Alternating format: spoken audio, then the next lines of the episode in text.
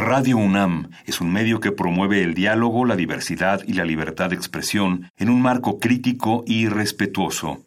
Los comentarios expresados a lo largo de su programación reflejan la opinión de quien los emite, mas no de la radiodifusora.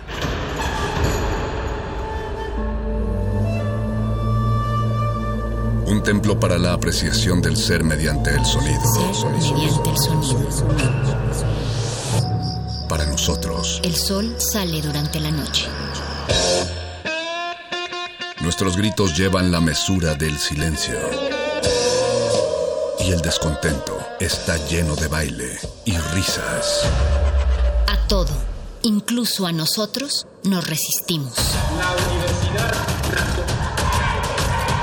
Ustedes y nosotros somos de Resistencia modulada. 좋아, 좋아, 좋아, 좋아.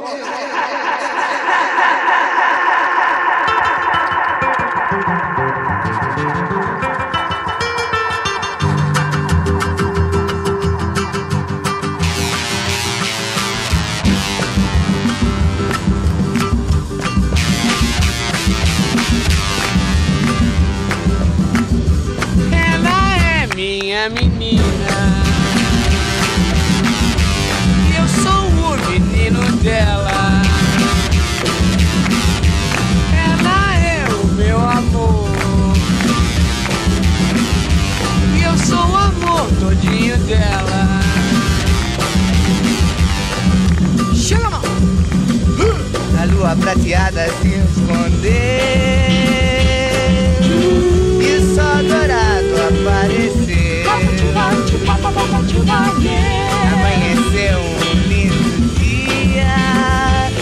de alegría.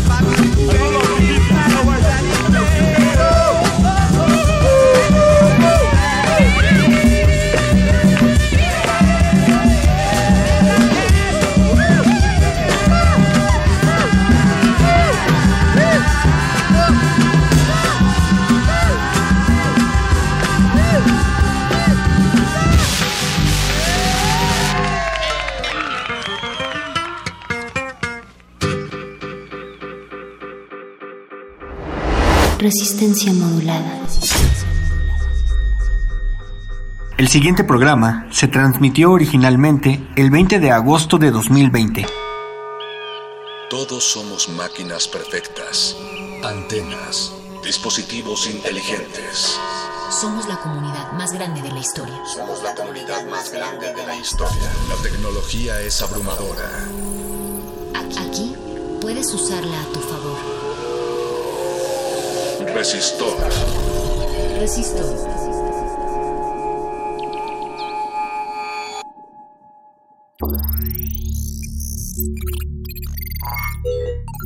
Educación a distancia.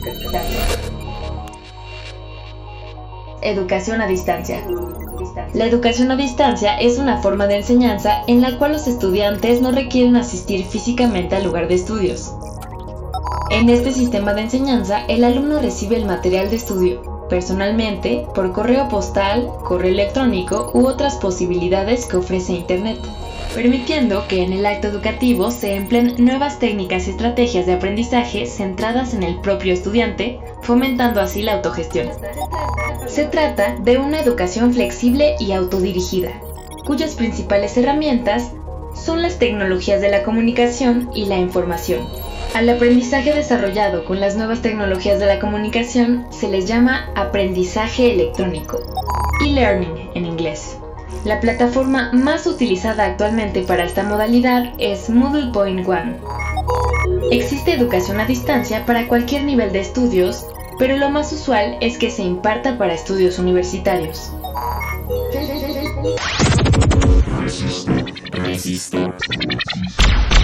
Escuchas una retransmisión de Resistor.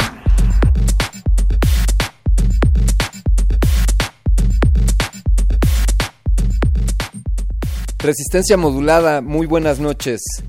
Esta es una emisión más de Resistor, su sección favorita de ciencia y tecnología.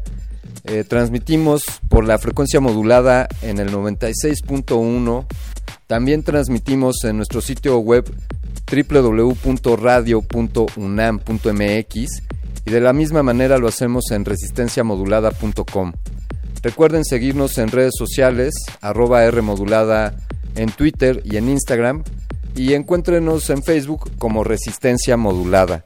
Yo soy Alberto Candiani, tengo el privilegio de conducir esta sección Resistor, esto es una señal, esta sección que pues se suma a las celebraciones de resistencia modulada en estos seis años de estar transmitiendo. Y esta noche, como lo hemos estado haciendo en las últimas emisiones, estaremos hablando respecto a temas que están en torno y están relacionados a este evento sin precedentes, al menos en la historia contemporánea. Hablo de, la pandemia, de, lo que está quejando a buena parte de la humanidad, de cómo han cambiado nuestros comportamientos, esto que algunos llaman nuevas realidades, cómo nos estamos adaptando desde las ópticas laborales, de entretenimiento, qué estamos haciendo en nuestras casas mientras tenemos que conservar esta cuarentena, estos aislamientos. Sin duda muchos temas de los cuales hablar respecto a, todo esto, se, generan muchas conversaciones y discusiones, hablar del distanciamiento social, hablar del uso de pues estas medidas de seguridad como los cubrebocas y, y los sanitizantes, hay toda una industria ahí despertando. Y desde luego que la educación es un, actor que está siendo afectado pues directamente dado nuestros tradicionales modelos educativos que consisten pues en educación presencial en, buena parte. Y pues esto está cambiando.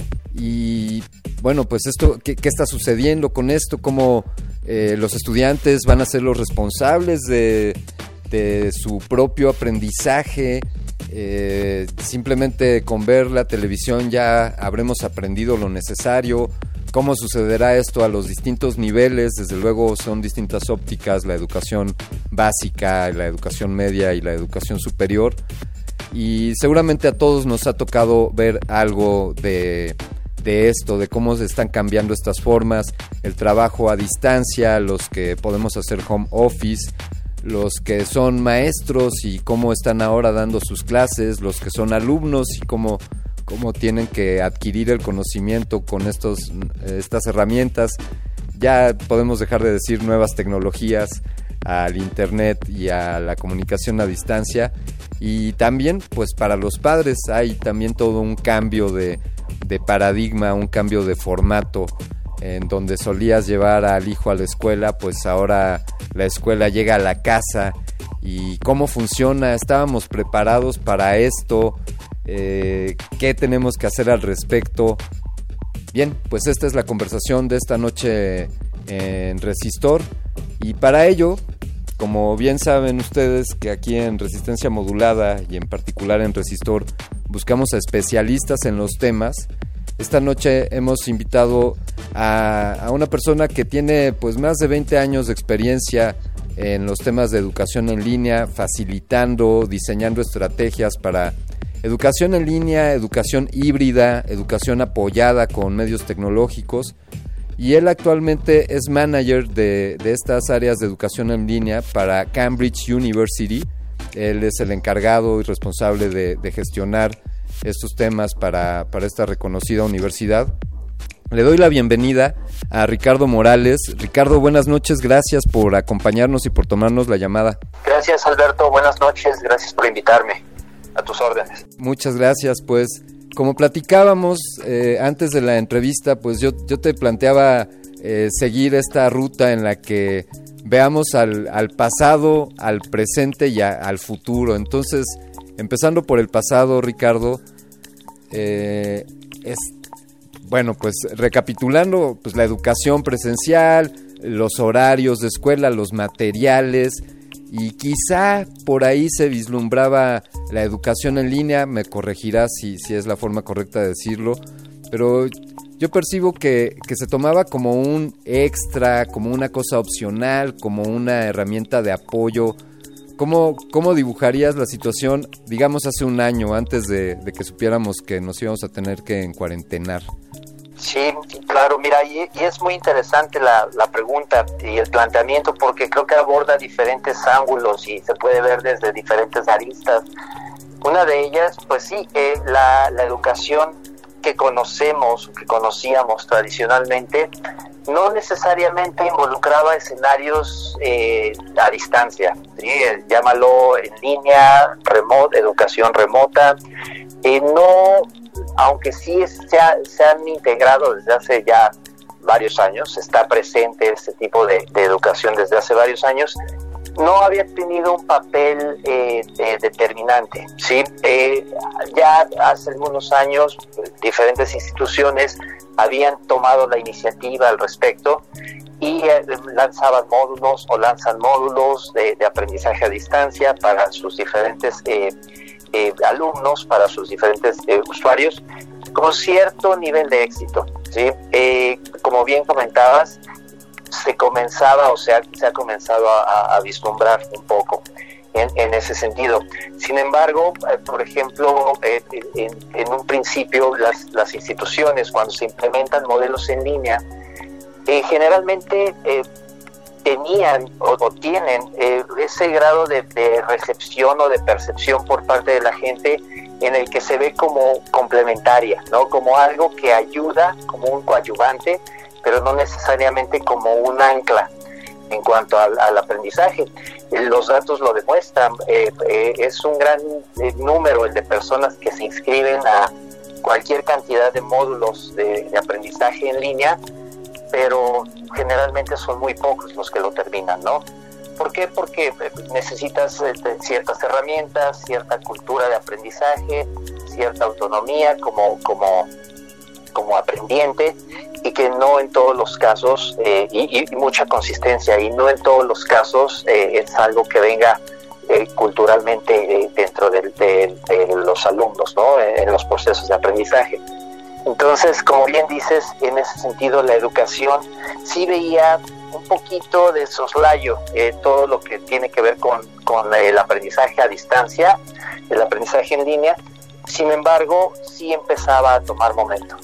Eh, hace un año eh, no, no se creo que por la mente de nadie pasó que, que todos nos íbamos a volcar a aprender nuevas estrategias, a implementar tecnología y a tener aprendizaje a distancia, ¿no? Eh, eh, para primero para salvar ciclos escolares y después, como parece que, actualmente se va a llevar a cabo, como eh, algo que, que, viene para estar por un tiempo un tiempo mayor. Entonces eso ha implicado diferentes retos y eso hasta en un modelo tradicional va, va, va a implicar un cambio cultural en cuanto a cómo vemos la educación, ¿no? ¿Qué es lo que estamos haciendo? Y creo que es muy interesante porque va a replantear muchísimos de esos conceptos y las, los paradigmas, ¿no? Eh, ¿Qué se va a aprender? ¿Para qué se va a aprender? Y cómo se va a aprender, ¿no? Entonces, es, es un momento interesante, no deja de ser eh, eh, dramático en muchos casos, pero sí es, es interesante y vino a acelerar mucho la implementación de educación a distancia con toda esta nueva situación concuerdo totalmente contigo en, lo interesante del momento y, quiero imaginar un poco desde tu perspectiva. Eh, pienso en, el devenir de la educación, de los modelos tradicionales y, cayendo hacia este, hacia este nuevo esquema y que por fortuna personas como, como tú, Ricardo, ya, ya estaban ahí esperándonos. Este, te, te propongo, si nos das oportunidad hacer una pequeña pausa, y continuemos, por favor, hablemos de, ya qué está sucediendo, qué estamos haciendo, eh, también que nos expliques un poco sobre, sobre las estrategias que ustedes están tomando, si me das oportunidad, Ricardo. Gracias. Vamos con algo de música aquí en Resistor. Esto es una señal. Quédense con nosotros porque les pasaremos algunos tips sobre cómo seguir aprendiendo y ahora a distancia. Continuamos. Resistor. Resistor.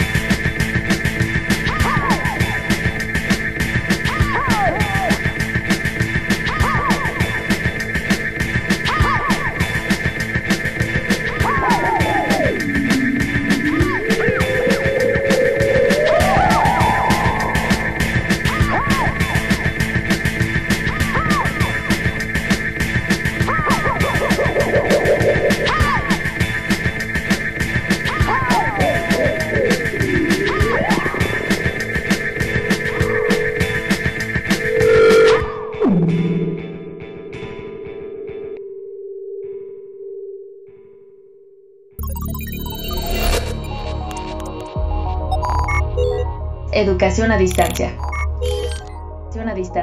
En la actualidad existen diversos factores que determinan el crecimiento de la educación a distancia, entre los que se destacan reducción del costo de las computadoras y las telecomunicaciones, mayores facilidades para que la población acceda a la tecnología, aumento de la demanda educativa, la creación de nuevas entidades o instituciones educativas, elevado costo de la educación presencial.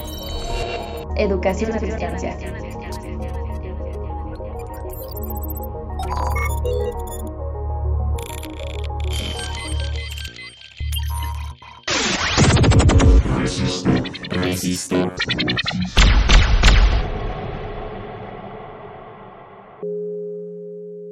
Escuchas una retransmisión de Resistor. Regresamos a Resistor. Esto es una señal.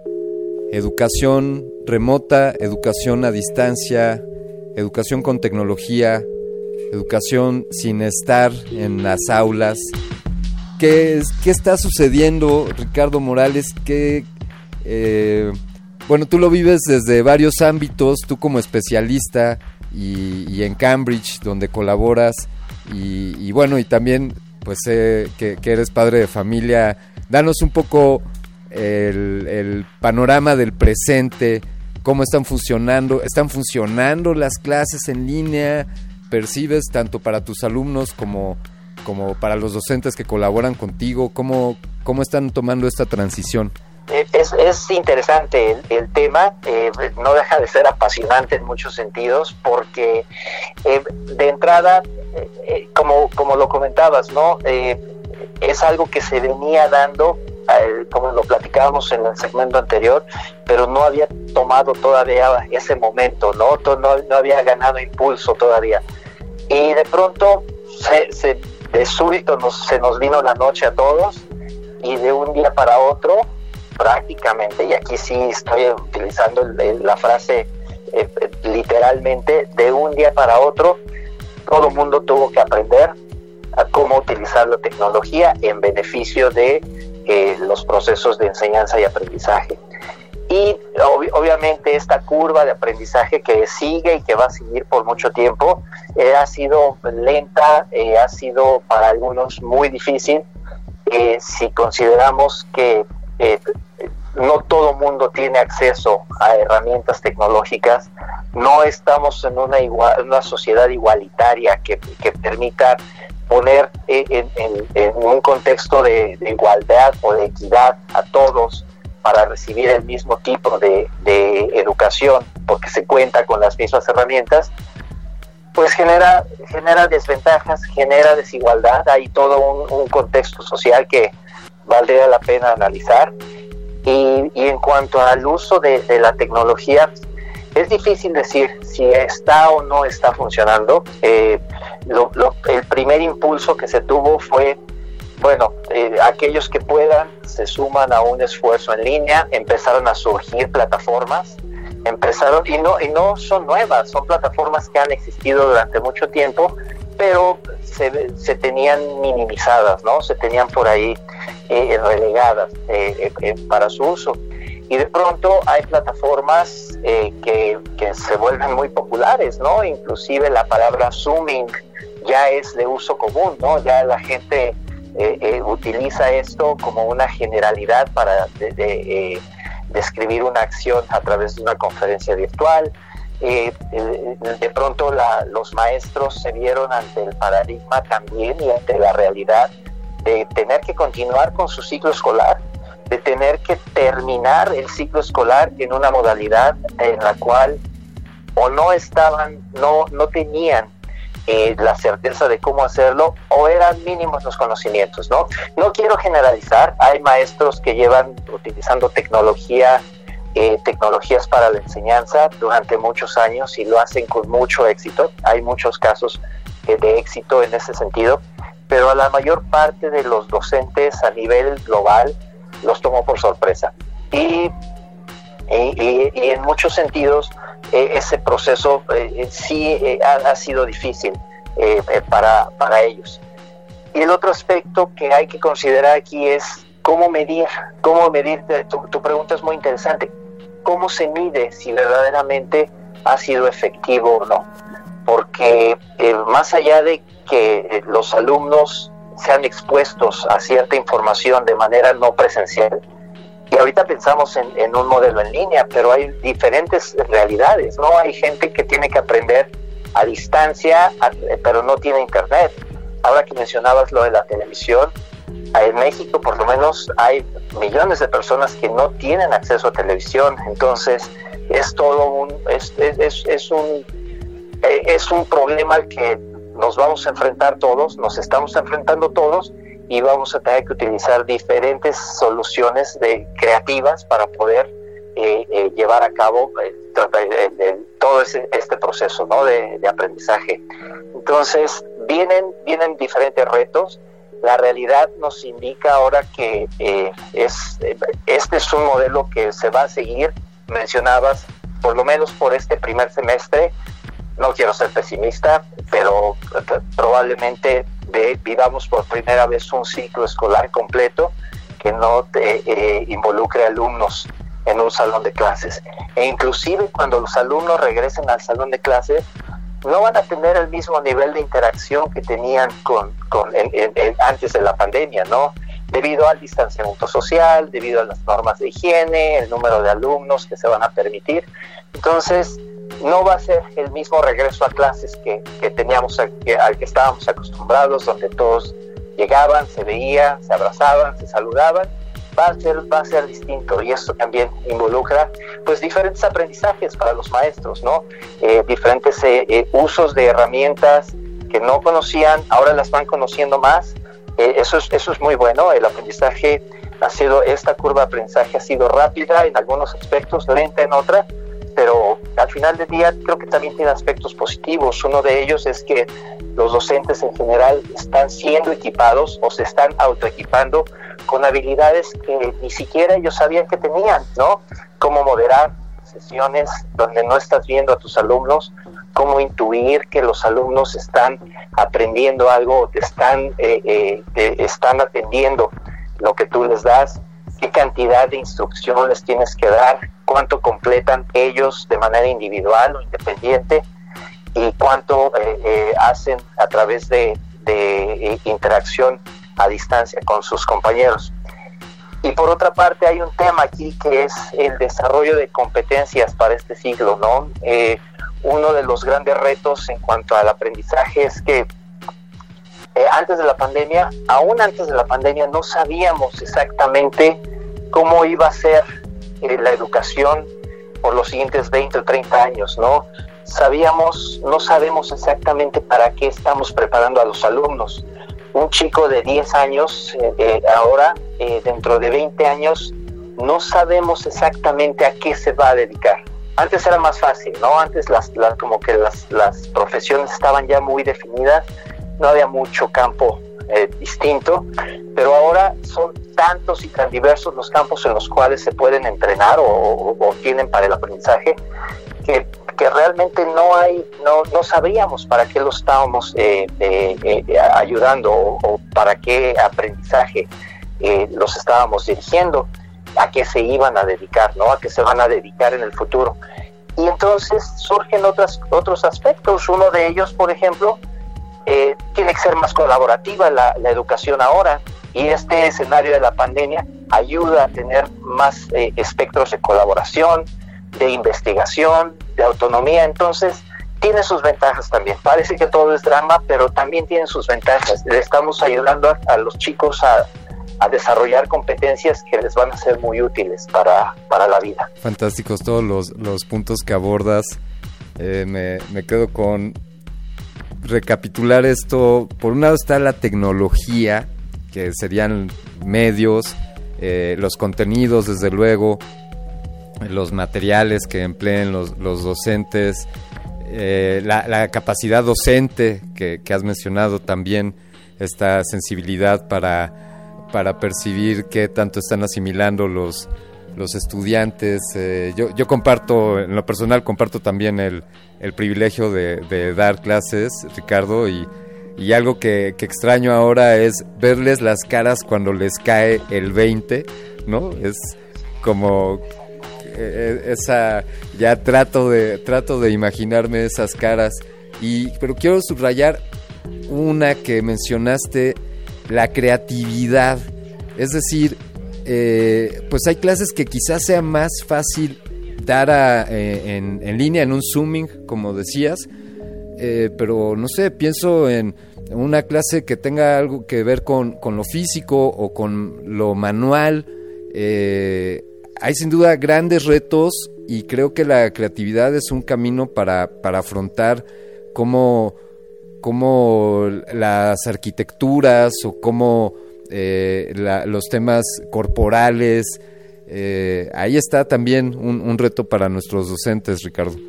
Sí, totalmente, ¿no? Eh, pensar que de entrada, como bien mencionas, no todas las materias se enseñan de la misma forma, entonces no todo cabría dentro del mismo eh, esquema. Y, más allá de eso, eh, cómo, no solo el reto de cómo se va a divulgar la información, cómo la van a asimilar los, los alumnos, sino también creo que es otro de los retos, es cómo lo van a evaluar los maestros, ¿no? Eh, simplemente como mencionabas al principio de, del, programa, en, la introducción, que tanto los solamente bastará con ver la televisión, por ejemplo, solamente bastará con ver algunos videos y, con eso se da el aprendizaje.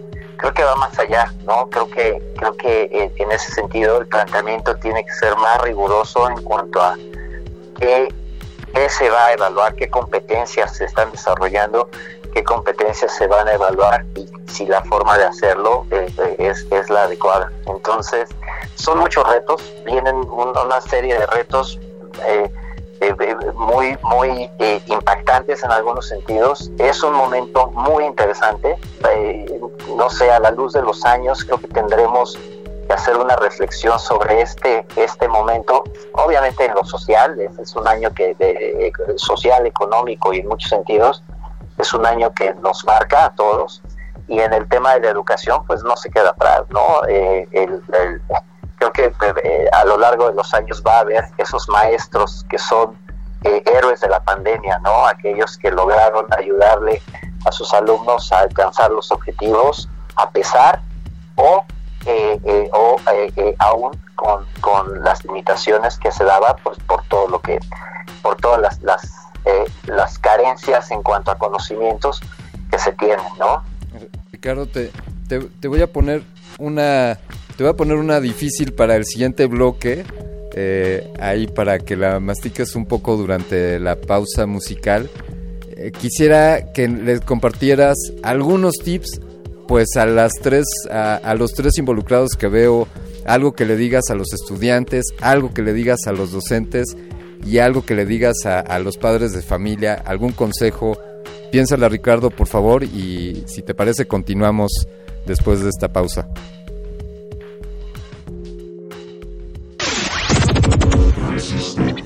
キスト。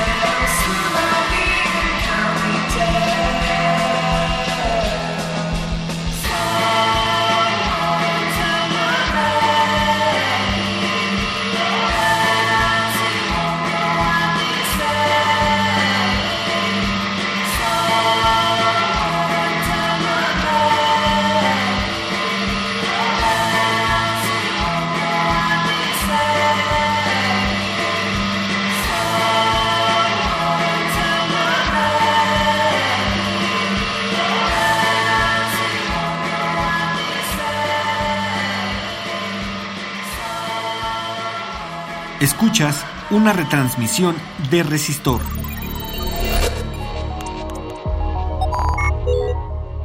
Educación a distancia. Educación a distancia.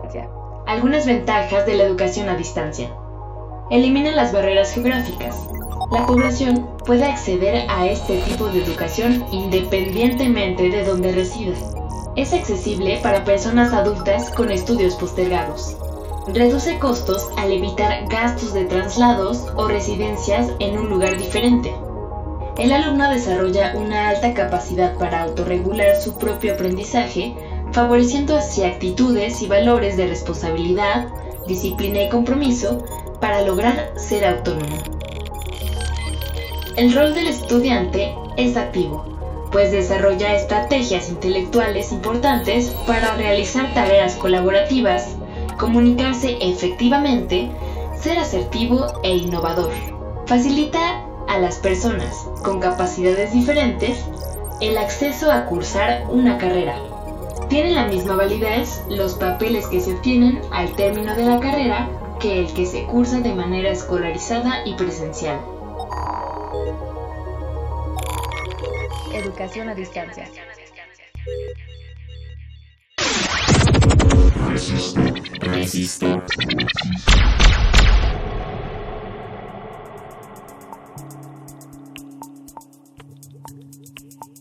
Resistencia modulada y resistor se suman a los esfuerzos que todos tenemos que hacer para apoyarnos en estos momentos, eh, a los esfuerzos que están haciendo pues los que se dedican a la educación.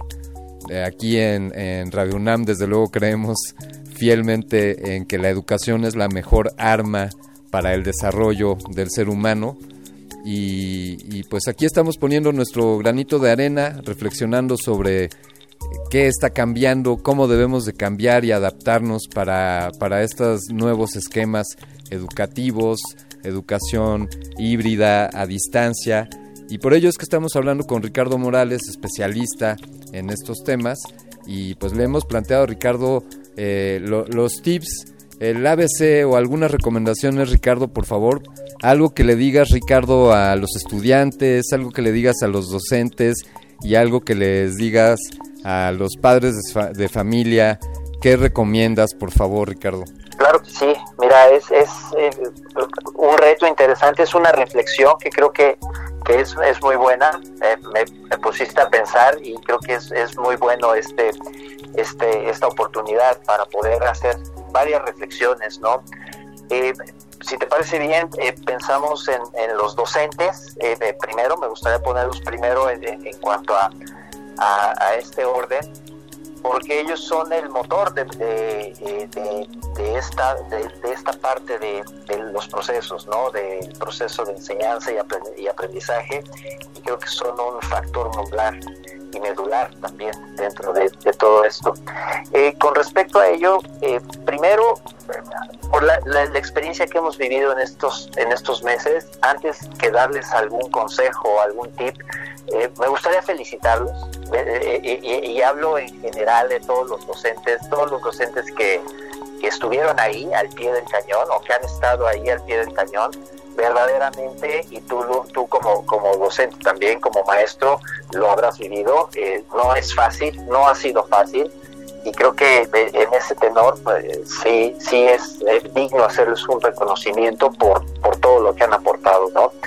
Y, bueno, en cuanto a algunos tips, eh, yo eh, algo que recomendaría es que de alguna manera pudieran ser un poco más, tal vez más selectivos en cuanto a los contenidos que quieren eh, eh, que sus alumnos alcancen en cuanto a objetivos, que no se rijan solamente por, sí, claro, hay un programa que cubrir, pero cubrir un programa no necesariamente significa ver temas, ¿no? De pronto la cantidad de información que le hace llegar a los alumnos para que la, la eh, estudien de manera eh, independiente o autónoma, de pronto llega a ser eh, abrumadora para, para, los alumnos, ¿no? Entonces, que sean un poco más, eh, más selectivos, que gestionen el aprendizaje de manera más ¿cómo podríamos ponerlo? un, poco en pequeños segmentos, ¿sí? No, no buscar grandes segmentos de, información para ser aprendida, sino que la, la, particularicen un poco más, que la hagan un poquito más, más pequeña y que lo vayan administrando en dosis eh, más pequeñas. De pronto, eh, menos información en dosis pequeñas eh, ayuda a que los alumnos puedan asimilar e integrar los conceptos. Y que por otra parte, eh, ayuden a que sus alumnos puedan desarrollar competencias para la vida, ¿no? Eh, que, que, aprendan a investigar, que aprendan a colaborar, que aprendan a, desarrollar competencias creativas, ¿sí? que son como las CES, las grandes CES del paradigma de la educación en este, en este momento, creatividad, colaboración, eh, y, que puedan verdaderamente ayudarle a los, a los alumnos a ir desarrollando eso. Creo que en ese sentido eh, los objetivos que vayan logrando, si involucran esto, darles eh, competencias para la vida a sus alumnos, creo que va a ser, van a ser muy enriquecedoras para ellos, ¿no?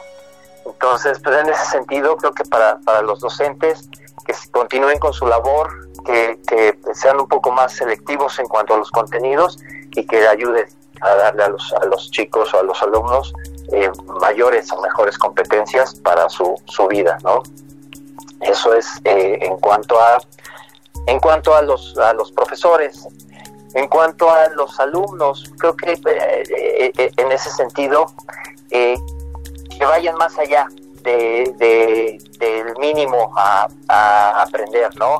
Creo que esta es una grandiosa oportunidad para que puedan desarrollar también ellos eh, su curiosidad, su creatividad, buscar más allá de, los, de, lo que se les está pidiendo como el mínimo necesario de aprendizaje, investiguen diferentes fuentes, que no se queden con solamente buscar y completar la tarea, sino que verdaderamente se empoderen más en cuanto a tomar el aprendizaje en sus manos, que eh, sean un agente más activo en cuanto al aprendizaje, que tengan mayor que tomen la rectoría de, su propio aprendizaje, porque a final de cuentas es lo que, lo que se van a llevar, ¿no? Es lo que van a, tener y, es parte del acervo de herramientas con el que van a contar para su vida, eh, su vida futura.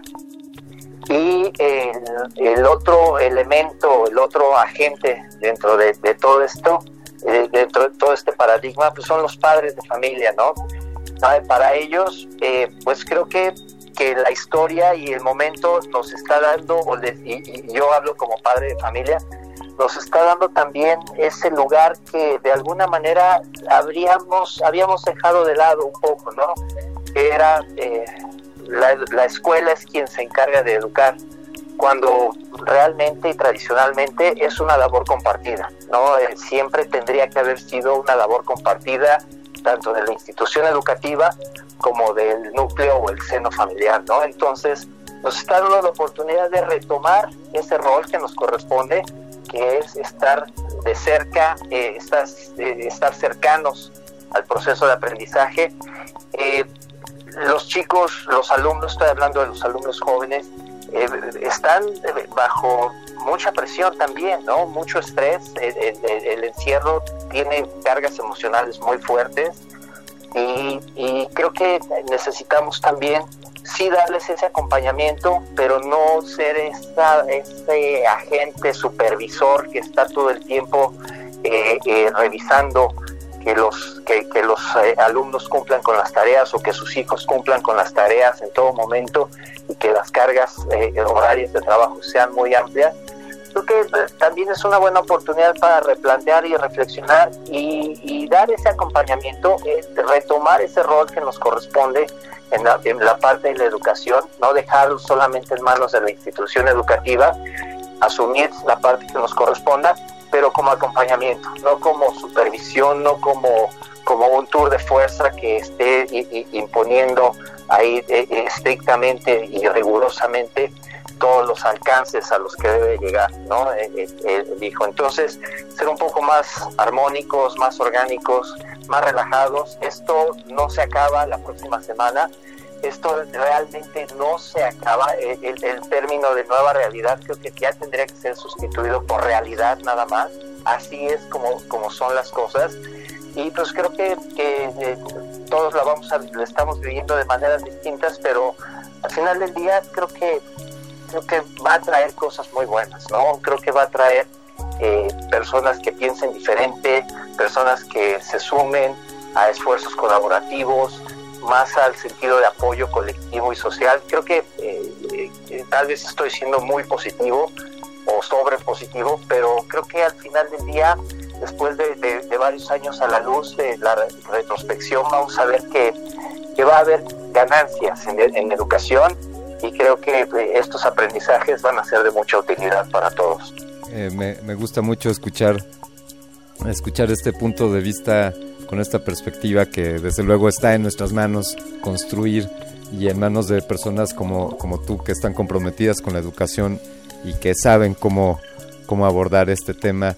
Eh, Ricardo, te quiero, te quiero agradecer mucho esta conversación, ha sido una, una charla muy agradable te felicito. Por favor, comparte con nuestra audiencia eh, quien quiera acercarse a Cambridge University eh, o redes sociales, algún vínculo que nos quieras compartir. Sí, claro que sí, con mucho gusto. Gracias Alberto por la invitación, eh, con, todo gusto. Eh, es un placer estar aquí contigo. Y para aquellos que quisieran conocer un poco más acerca de lo que estamos haciendo en la Universidad de Cambridge, les comparto las redes sociales. Es Cambridge University Press México en Facebook, así nos, pueden buscar. Mi correo es rmorales.cambridge.org y, son los puntos de contacto principales en los cuales pues, con muchísimo gusto pues podemos acercarnos y extender la conversación. Siempre es un placer. Gracias Ricardo, ha sido un placer y sigamos, sigamos en este camino de la educación compartida. Hasta pronto.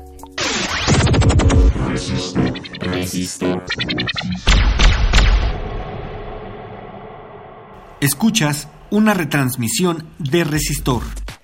Pues así cierra este resistor, queridos, queridos radioescuchas. Resistor, esto es una señal, les ha hecho llegar una emisión más y esta ocasión hablamos sobre educación en línea, educación a distancia con un especialista, Ricardo Morales, de Cambridge University. Y bien, pues hasta aquí llegamos con esta emisión. Les mando un, un, fuerte abrazo y sobre todo les quiero agradecer por su escucha fiel y en especial quiero agradecerte a ti por sintonizarnos cada semana. Me despido, soy Alberto Candiani. Esto fue Resistor, esto es una señal.